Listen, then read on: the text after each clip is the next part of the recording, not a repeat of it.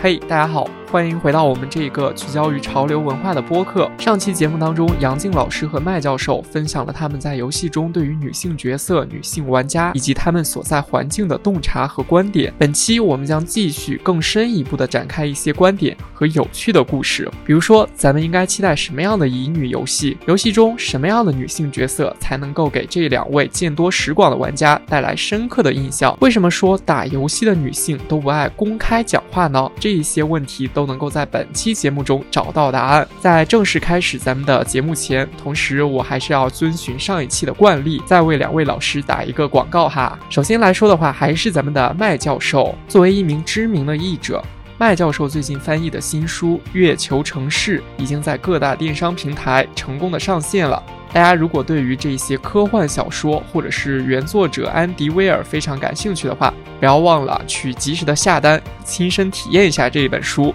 看一看其中有哪一些奇思妙想以及精彩的设定。那接着来说的话，就要推广一下咱们杨静老师的两个展览活动了。一个来说的话，是现在在上海市油罐艺术中心正在如火如荼开展的一个游戏展览，名字叫做“游托邦游戏现场”。这个展展览汇集了当下十几款国内比较知名的独立游戏，现场也将会有许多知名的游戏媒体人或者独立游戏的开发者与大家一同交流分享自己在做游戏时候的一些心得与经验。而另一个则是由杨静老师在香港开展的沙龙活动，名字叫做“游托邦游戏厨房”。在这个沙龙当中，杨静老师将邀请世界各地相关的游戏设计者、游戏策划师。以及戏剧表演艺术者等等等等相关的人员共同讨论游戏是什么，以及我们应该怎么样去做游戏，游戏又能够为我们当下的社会带来什么样的作用？大家如果感兴趣的话，不要忘了去现场关注并且支持杨静老师的活动。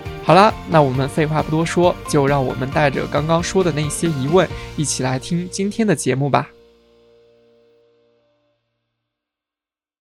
国内的话，其实刚刚杨静老师提到有一个点，就是像恋与制作人等等这一些专门面向女性群体的游戏，现在也是在不断的壮大。我们也可以看到说，好像从这个恋与制作人之后，越来越多的游戏厂商也都是去开发。一些类似的这些游戏出来，那所以说的话，两位老师有觉得说，像这种乙女游戏也好，或者就是 gal game 也好的话，他们是否真的就是说是适合女性的游戏，或者就是说是会对女性起到一定的这个解放作用呢？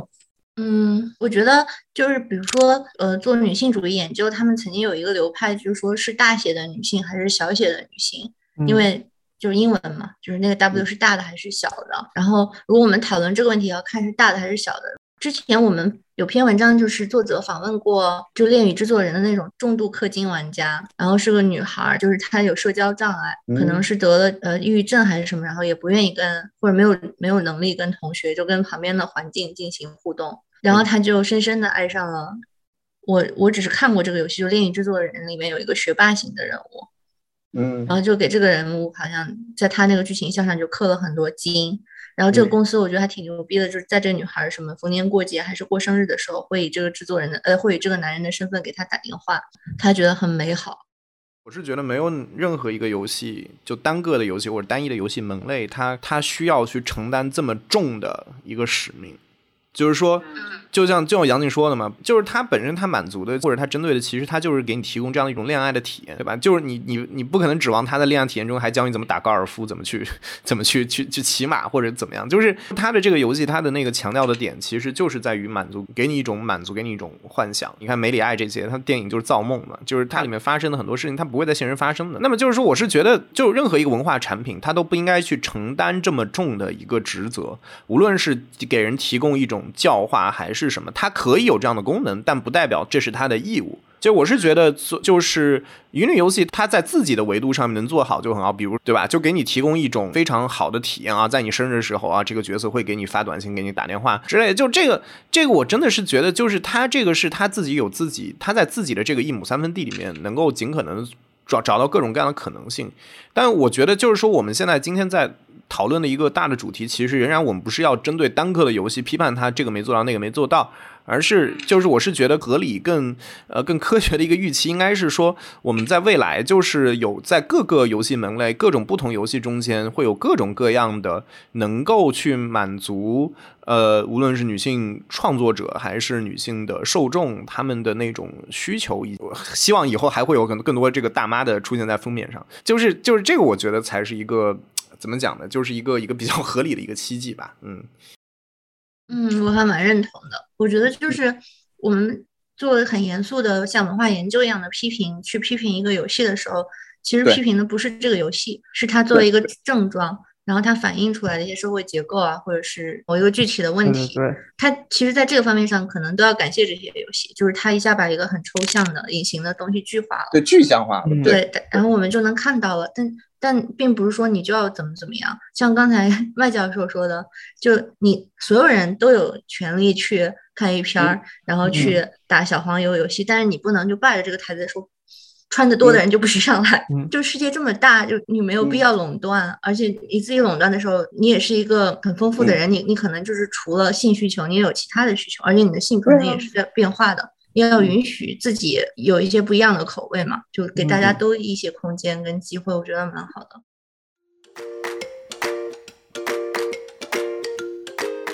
好，那我们再来谈一点，就是更实际的东西啊，就是更具体的东西。两位老师自己玩了这么多的游戏，你们各自说一个吧，就是觉得自己最喜欢、塑造的最好的这些女性形象，然后可以跟大家说一下为什么觉得她塑造的比较好。我谈不上有一，目前来说，我感觉还没有一个，就是我觉得我能够一拍脑门能想到的一个女性角色，就是哇，这个角色塑造真是太好了，真是太太棒了。就我目前不太有，我记得就 BioWare 出的所有的这些 RPG 到近几年出的所有 RPG，你都可以选择男性角色主角或者女性主角，就是包括就是育碧的那个英灵殿，就是你可以选择男性角色还是女性角色，甚至你可以中间可以有切换这样的一个性别，它其实是一个很好的验证，就是说这个故事这个历险对于无论对于男性还是女性都是可以成立的。无论男性女性都可以出现在我们游戏封面上，无论男性女性都可以出现在我们的海报、物料和宣宣传片里面。他们甚至 CG 宣传片都会做两套，就是一套男性的，一套女性的。We can be whoever we want to be，对吧？无论你的出生、你的、你的性别，都不应该限制你的可能性。在一个更我们认为更更好的社会秩序下面，不是说他们角色真的塑造的呃都多么好，多么让人印象深刻，而是这样的一种设置。这种让男性、女性都可以加入到这样的一个游戏中间，甚至你可以不停的变换，就你的性别。反正这几年我发现这些游戏相对在主流游戏中间都变得越来越多了，我觉得这是一个很好的事儿。我们来问问杨静老师，我刚刚一边听一边把我自己的 Steam 打开，快速浏览了一遍我的库。我们基本上说的女性是性成熟以后的女性，就是在游戏里面，对吧？但是很就这个游戏我玩过以后，就给所有人安利了好几年。它叫嗯什么弗兰的悲惨历险。在中文是这样翻的，英文叫 Fran Bo，就是这个女孩的名字。然后这个女孩是一个可能会是一个有精神分裂症的小女孩，然后她经历过一个比较大的家庭变故，就是父母在她面前被人杀死。然后呢，他，嗯，他其实是在给你讲一个小女孩的世界，就是她内心的恐惧跟。自我怀疑，它里面没有什么跟性有关的关系，但是基本上讨论的都是，还还真的是女孩会讨会想的这些问题，比如说安全感，然后就是跟陌生人的关系。后来就因为这个游戏，就我就去找到了它的主创是一对夫妇，然后故事是来源于那个女孩的，就是她的游戏全都是小女孩，她有一个话外音是这个游戏的叙事者是一个男的声音，然后这个男的就会像更。客观的告诉她这个事情在怎么发生。这个女孩是非常不幸的，就是她的母亲应该是单身母亲，还酗酒什么的。然后，所以她生活里所有事情都不幸。但是她有一个仙女棒一样东西，就是这样甩一甩就会掉一些银粉出来，然后她就能骗自己说这些都挺好的。然后那个画外音其实就在一步一步提示他并没有非常好，而且迫她做一些事情。然后这个故事其实你玩的时候都很。沉痛，但是它是挺好的一个解谜游戏。我后来就有次问他，我说为什么你所有游戏都是一个叫什么呃 sad little girl，就是一个挺惨的一个小女孩。然后他说他看完我的问题，在家想着想着就哭了，因为他小时候就是一个这样的女孩，就是嗯，他父母是相信了一个邪教，就是生活在。他是个南美洲人，就是可能在雨林几十个人按自己的内部规则，呃，生活，然后里面就有很多不太好的事情，因为他是最弱势的在这个里面，然后他父母也有点神经质，就是相信一些怪力乱神的，对他疏忽关怀，就没什么关怀。然后他也被骚扰过啊，但他也很少就是直接去说这些事情。包括在他那个游戏里面，你是看不到，就是他是一个非常现实主义的去映照这些，全都是用一种比较梦幻的或者特别隐晦和克制的方法。他讲的有点像我们今天讲的这些女性角色的一个前传，就是如果有个真实的女性长大以后是变成了一个游戏设计师，这是真实的她，她变成这个样子，那之前是因为她小时候发生的一些事情。有真实的，有幻想的，有一些是因为太痛苦了，所以你掩瞒了它，它就变成一些很梦幻和抽象的东西回到你身上来。它也做出来了，嗯。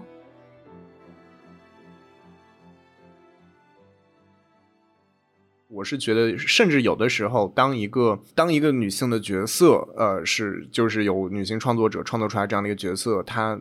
不太能够引发，比如说我们自己作为。呃，男性玩家的这种共鸣的时候，这也未必一定代表是这个，你知道，就这个 主创他的他的功力有任何问题，或者他表现方式有任何问题。但我觉得这恰恰可能是也是一种对于我们，对我这么说可能有点傲慢啊，但但我真的是觉得这可能是就是我们自己男性玩家身上，可能我们可以借此机会好好去审视一下自己，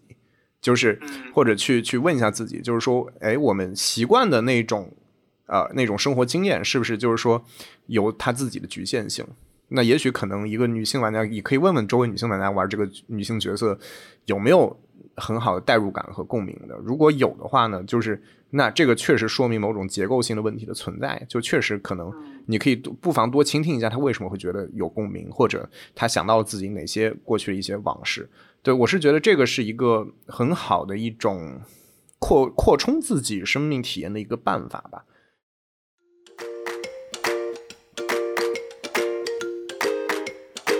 其实我还有一个问题啊，就是咱们也可以看到，说这几年很多的女性形象，它也发生了很大的改变，也越来越多的朝着说，就是注意到了这个问题，朝着说可能更加现代、更加自信的女性形象去转变。但是很多的这个游戏里边，有时候我们也会发现，某一个女性可能她的背景故事设定上是非常出彩的。比如说像那个贝欧尼塔·贝姐，她的这个外形上边可能又是带有一些非常明显的个男性凝视的一些特征，就经常会看到说穿紧身衣也好，或者就是刚刚所说的我们说波霸的这个元素也好，是不是这个有时候的话也可能是这种人物的设定上跟市场之间的一种妥协？有那个呃 c a z e l 和 Jenkins 在九八年的一个研究认为呢，他说尽管一直存在减少性化的这样一种声音的存在，减少这种性别化，就是就是把女性塑造成一个样，把男性塑造成一个样这种声音的存在，但是他其实他们调查显示呢，大部分游戏开发者其实他们即便自己有这个意识，但他们仍然能感觉到他们主要来自他们主要受众的压力。更何况现在这种社区运营，在游戏刚开始立项的时候，可能很多玩家就一直在追着这个东西，然后在表达他们的意见。就我是觉得，在网络时代，这个可能甚至可能会更加严重，都说不定。嗯，也对，可能它也是一个传统吧。就是最近欧美的那些公司，游戏大公司不是接连翻车吗？啊，对，包括暴雪、动视暴雪，对这个事儿最近闹得比较凶。大家都是凭既有的经验，你不做一些事情，别人就觉得是在赔钱跟你冒险。嗯。嗯。他如果愿意让你有一个比较已经在性格背景上或者故事上冒险的东西了，可能会要求你再做一些这方面妥协，但也不排除主创觉得他生活里就有这样的人，就是美炸天，同时又掉到爆炸。哎，所以那这就往下延伸出来另外一个问题了，像刚刚两位老师。嗯，推荐自己觉得说比较好的女性形象的时候，其实你们很多人推荐的都是这个独立游戏。那所以说的话，是不是因为独立游戏这两年也逐渐发展起来的话，它在塑造这个女性形象上的话，可能会有更大的自由度，也可能使它的这个表达上的话有更多的可能。呃，已已经会了，不管他是男的还是女的，他是在反思这个媒体它的影响力或者它的意义的，就有这样的人在做。我认识有一个呃德国的女设计师，通过占星师的方法在讲一些有趣的故事的一个游戏，获了很多奖。然后有一次我们聊起来，她就说，就是你你你会想批评是肯定想批评的，但是如果你有创作力的时候，你就想为什么我不去做一个我想要的东西呢？嗯，然后她她就去做了。那她她虽然是个德国人，但她从小是在日本长大的。等到中学回德国到另外一个语境的时候，就会觉得以前玩的有些游戏他觉得变态。就是他说了之后，我才意识到好像是有点变态。我说你具体讲的是什么游戏？他说他不能理解《美少女梦工厂》啊，嗯，他说为什么一一一个男的要是一个没有血缘关系的女的的爸爸？然后要天天养他，就怎么每天吃什么穿什么，跟谁谈恋爱都要管，而且还有一个结局是跟爸爸结婚了。哇！他讲完，我忽然觉得好，哎，好像是哦，以前从来没有意识到这一点。我觉得是要有可能独立游戏里有更多这样反思性比较强的人，然后他的体制内的压力比较低，所以自由度是高的。蔡教授怎么觉得呢？跟播客有点像，我觉得跟播客是有点像的，就是因为现在真的很多东西缺比较易得，再加上就是现在。就是大家好像就无论是市场还是这种发行方，它都会给独立游戏提供一个展示的一个平台。三 A 游戏呢，它它有它的它有它的这个限制，它有它它有它的一种市场惯性，它不能够真的就是就是说我创作者我想做什么就做什么，但它也因为它的这个体量，会导致它也不得不去考虑一些社会责任相关的这些事情。对对，所以从这两块来说，我觉得可能情况都会。对，是一个是是乐观的，对对对。我想到一个例子补充，就是从影视行业来映照。我有一个以前认识朋友是个演员，他叫蒋璐霞。以前他很少演戏的机会，因为他是一个功夫冠军出身的。然后他演的文戏不多，打戏基本上是男人的，在影视圈来说。但是他前几年去演了那个就是爱国主义军事片，叫《红海》，其中哦，就是里面有个女兵。后来有一段时间他在我家附近，我们一起去健身房。我天呐，他可以天天六小时待在健身房里，就是一个星期出所有肌肉的那种。他出的底子就很知道怎么样训练身体。那个那个片，有人看票房很好，看很多人的影评里面都会提到她，就说这个女的好厉害啊，就是比其他的很多男演员看上去都更像是一个。军人就是非常有信服力，他这样的角色以前是没有的，然后大家觉得不可能。其实我觉得可以相信一下观众 和玩家，不要把大家想的特别弱智。我前两天跟谁就说，就编剧说影视剧行业的事情，我感觉他们讲的特别像一群自己活得挺好，然后天天读普鲁斯特还是什么的人，然后坐在那里想，下礼拜人不会喜欢这些东西的。他们喜欢的更下沉、更傻逼，我我觉得这也挺不尊重人的。你也相信一下别人，就是好的作品不是因为他是普鲁斯特写的他好，他是因为他写的好，写的好那人就是能感知到的。你不能自己天天喝六十块钱的咖啡，然后听想象别人他们不懂或者不配。嗯，我觉得这个挺傲慢的。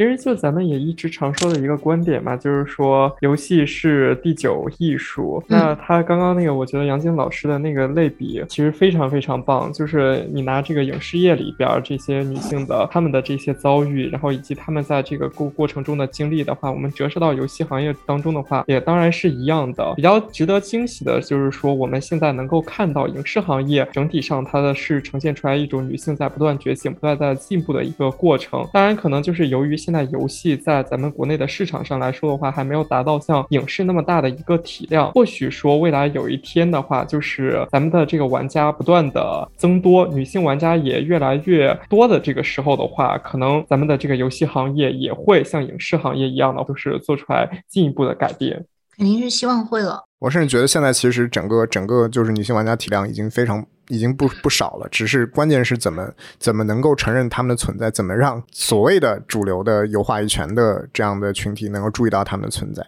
在我们认为一般这种车枪球这种以男性为主导社群中间，其实女性的玩家的数量是绝对不低的，是绝对不低的。只是他们会很多原因，他们在这样的一种 masculine space，对吧？这种男性化的空间里面，他们有的时候是感觉到不安全，因此他们比如说不会开麦。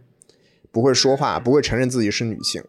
对，就是你会听过很多这样的故事，就是说一旦他，比如说在这种吃鸡这种游戏中，一旦开麦，就哎，还有个妹子，哇，真不错，怎么怎么样？那些男玩家反应说，哦，真的来了个妹子，哦，你可以啊，真的找到了一个妹子，就全都是这种 这种发言，就是就是这就是一个算是一个比较友善的发言了，就这其实是一个女性玩家在面对的这样的一种。我认为是一种一种很很主流的一种情况。那包括杨静说他进那个小组，因为我没有试过申请进那个小组。杨静说进那个小组，他有很多的这种问卷之类这些东西，这些东西他其实都是为了保护这样的一个群体，就是为了筛选，去让确保只有女性能够进到这样的一个群组里面。对，所以我是觉得，那如果说我们真的希望能够有一个未来，就是各性别能够参与的这样的一种更加多元包容的这样一种环境的话，我认为啊，我认为这不是女性的责任，这是男性玩家的责任，这是我们自己的责任，就是你怎么去。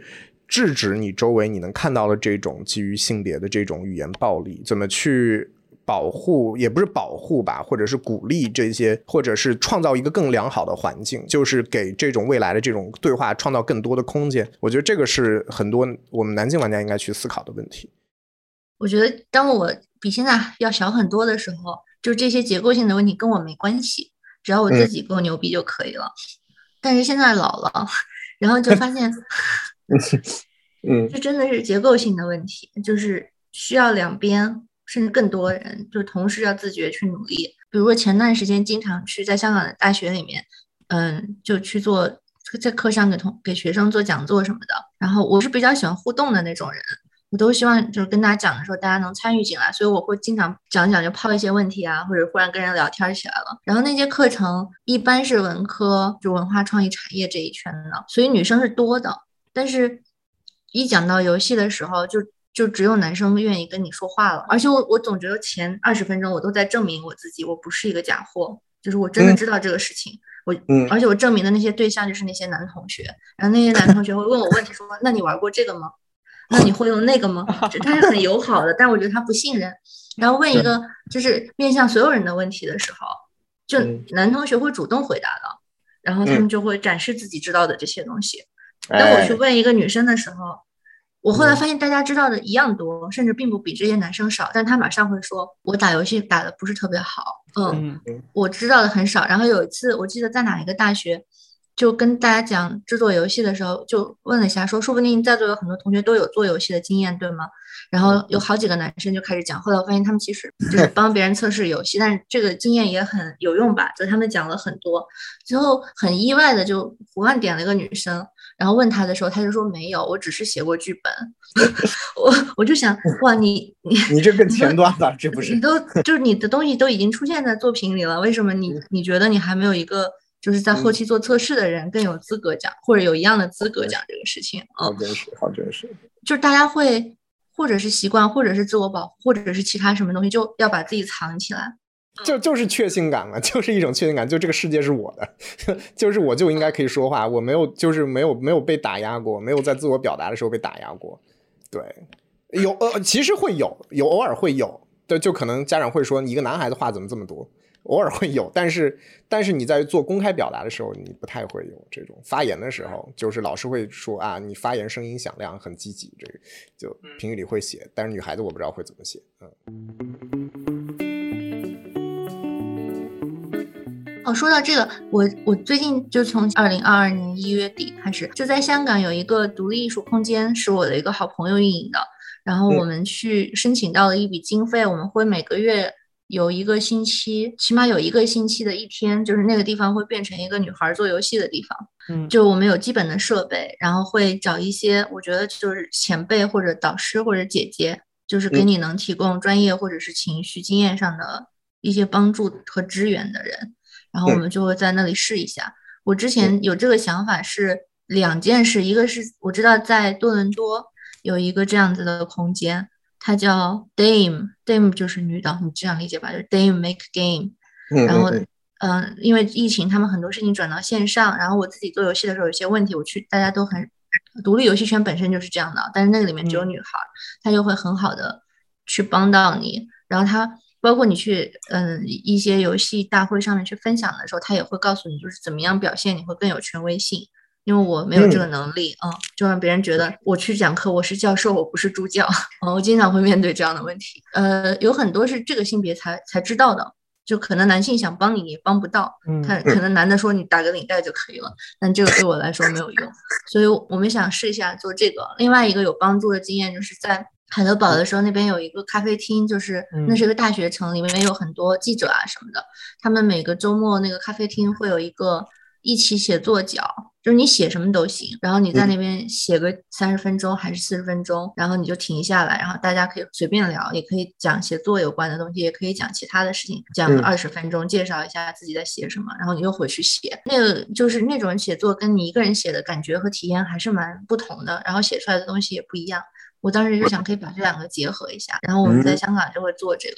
如果就是有什么其他城市的人想做差不多的事情，可以找我们联络，我们说不定可以建一个小小的网络或者怎么样。好的，好的，好的。对我们的听众朋友里边的话，如果对这件事感兴趣的话，也欢迎跟我们两位嘉宾老师联络，或者直接私信我们，我们看是后续的话是否有机会继续推动一下这件事情的进展。好，那我单独再问麦教授一个问题啊，我跟麦教授，我们这种男性，您觉得说未来的时候我们。在玩游戏的时候也好，或者就是说是在传播相关游戏内容时候也好的话，应该起码做到什么样的东西，才能保证说我们是尊重这个游戏当中的这些女性，尊重这个其中的一些从业者的？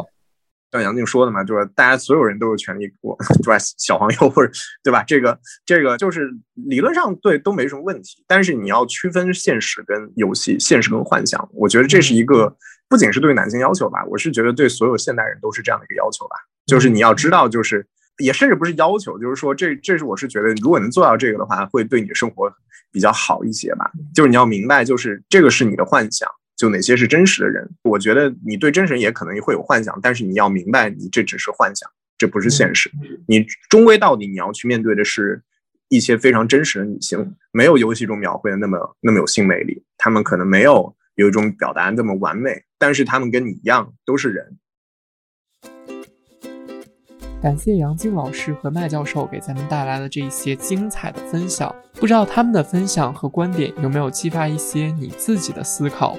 诚然，咱们现在的游戏行业是越来越进步，也越来越发达，游戏也屡次被我们说是第九艺术。但是在当下这个越来越大的市场中，我们也应该观察并且注意到女性玩家的存在，尊重他们的意见，学会去倾听他们的声音。也让女性的游戏角色不再是单纯等待被救援的公主，而是有着丰满的剧情和真实情感的人而存在。以上就是我们本期节目的全部内容，感谢收听本期的文创 Talk。我们将持续产出有趣的行业故事。对于潮流文化消费感兴趣的朋友，也可以在网易云音乐、喜马拉雅、小宇宙的平台上面关注我们，或者关注我们的微信公众号“网易文创”。来获得更多有趣的内容，我们下期再见。